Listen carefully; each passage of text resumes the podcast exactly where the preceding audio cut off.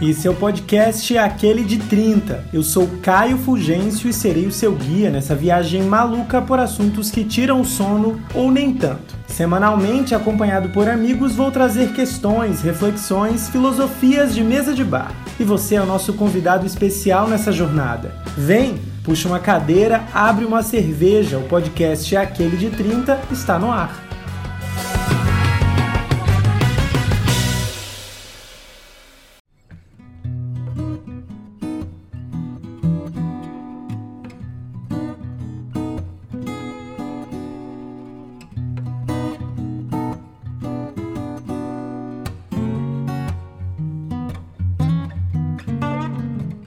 Exu matou um pássaro ontem com uma pedra que só jogou hoje. É com esse ditado iorubá que Emicida começa o documentário Amarelo é Tudo Pra Ontem, que estreou na terça-feira passada na Netflix. Tem um velho ditado iorubá que diz: Exu matou um pássaro ontem com uma pedra que só jogou hoje. Esse ditado é a melhor forma de resumir o que eu tento fazer. Eu não sinto que eu vim, eu sinto que eu voltei e que de alguma forma meus sonhos e minhas lutas começaram muito tempo antes da minha chegada. O movimento mesmo continuará lutando. Bom, é claro que eu precisava comentar rapidamente esse documentário histórico e extremamente educativo.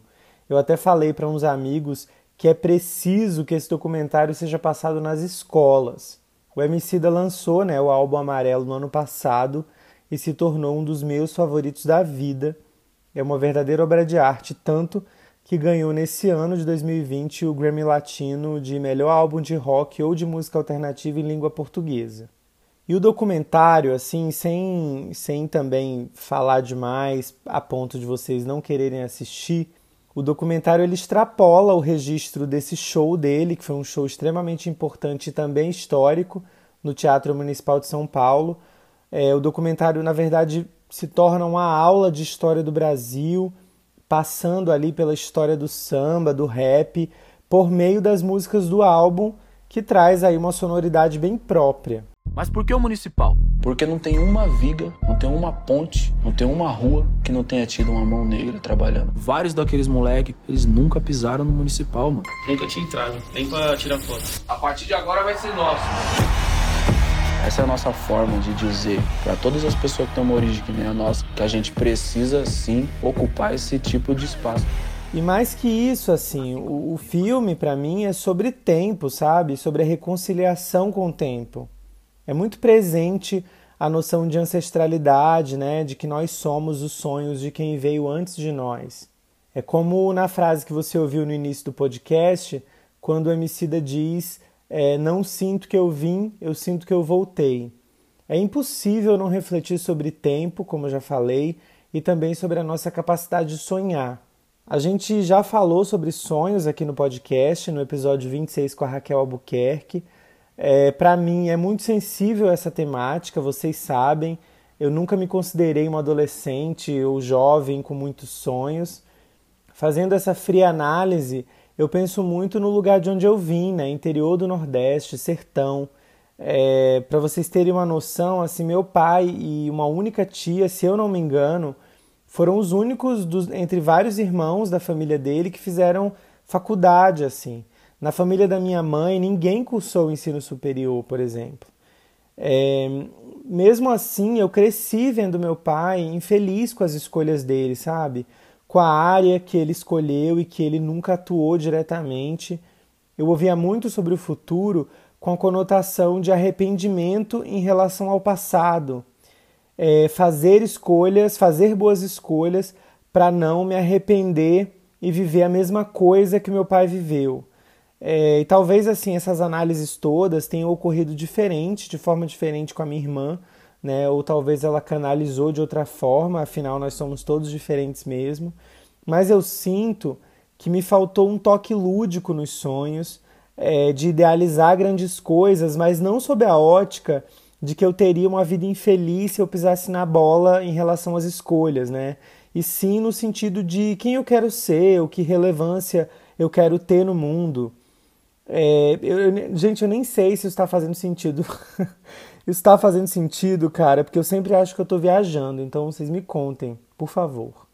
Então, quando eu ouço o Emicida dizer que sente que não veio, mas que voltou, isso bate de um jeito tão profundo no meu coração, porque me inspira a fazer as pazes com o meu passado. Eu é, tô tentando. Eu tô tentando gravar esse esse episódio sem me emocionar, porque eu roteirizei, né? Quando eu estava fazendo o roteiro, eu estava em lágrimas. Então, tenham paciência comigo hoje. É muito fácil, sabe, cair na espiral da lamentação em relação ao passado, é, em relação a quem a gente imagina que deveria ser hoje se algo tivesse sido diferente lá atrás. É, é essa conexão entre passado, presente e futuro que Emicida traz tão latente em amarelo Tudo é para Ontem. É, fazer as pazes, inclusive, com quem meus pais foram, né? E com. Muito difícil. E com tudo que eles não foram.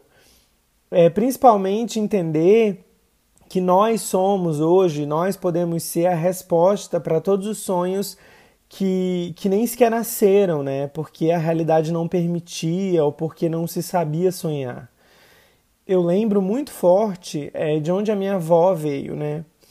Onde a gente ia, por exemplo, de vez em quando passar férias, assim, ou passar um período. Eu me lembro muito da terra seca, sabe? Tão seca que machucava o pé se você andasse descalço. Eu me lembro, é, por exemplo, de brincar e me arranhar nas plantas que não tinham nenhuma folha. E todas as lembranças que eu tenho desse período de infância era esse, era, era desse cenário, assim. É, e daí, quais que eram os sonhos, sabe, da minha avó para ela e para os dez filhos dela, assim? O que que ela queria ser? O que que ela sonhou? E, e é muito importante fazer as pazes com tudo isso, porque isso tudo é quem eu sou, né? Isso tudo é quem eu vou sempre ser. Mesmo sabendo que minha irmã e eu tivemos outra vida, né? Apesar das incontáveis privações econômicas, é, como a maioria do povo brasileiro.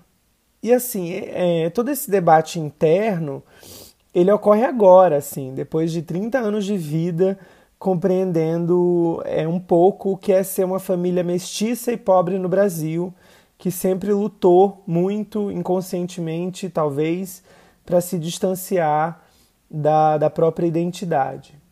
Então, minha gente, amarelo cai no meu coração exatamente nesse lugar, sabe? É potência e me deu esperança, me fez acreditar um pouco mais no futuro apesar é, da dificuldade que é ser negro no Brasil. É, Para se ter uma ideia, Amarelo estreou quatro dias depois da morte de mais duas crianças pretas, né, a Emily de 4 anos e a Rebeca de 7, em Duque de Caxias, na Baixada Fluminense. Elas brincavam na porta de casa. Estavam é, esperando a avó e brincando na porta de casa. É como disse a jornalista Flávia Oliveira, que eu admiro demais, que as balas perdidas, que, que são as balas perdidas que sempre encontram os mesmos corpos, né? E daí quando você começa a se ver e a se pensar como pessoa negra no Brasil, você passa a viver também uma noção de comunidade.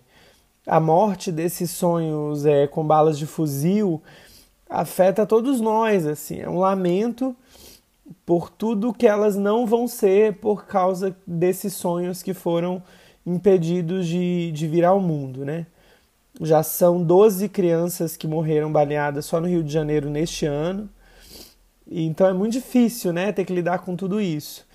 Mas ao mesmo tempo, ver a narrativa de Amarelo, né, que agora é, é entendida muito melhor com o documentário, né? Você ouve o álbum de novo de uma forma completamente diferente, uma, uma forma diferente não, mas completamente aprofundada, é, ver essa narrativa me deixou com esperança e feliz, né, também, como se eu estivesse vendo a realização do sonho de um irmão, de um igual, né?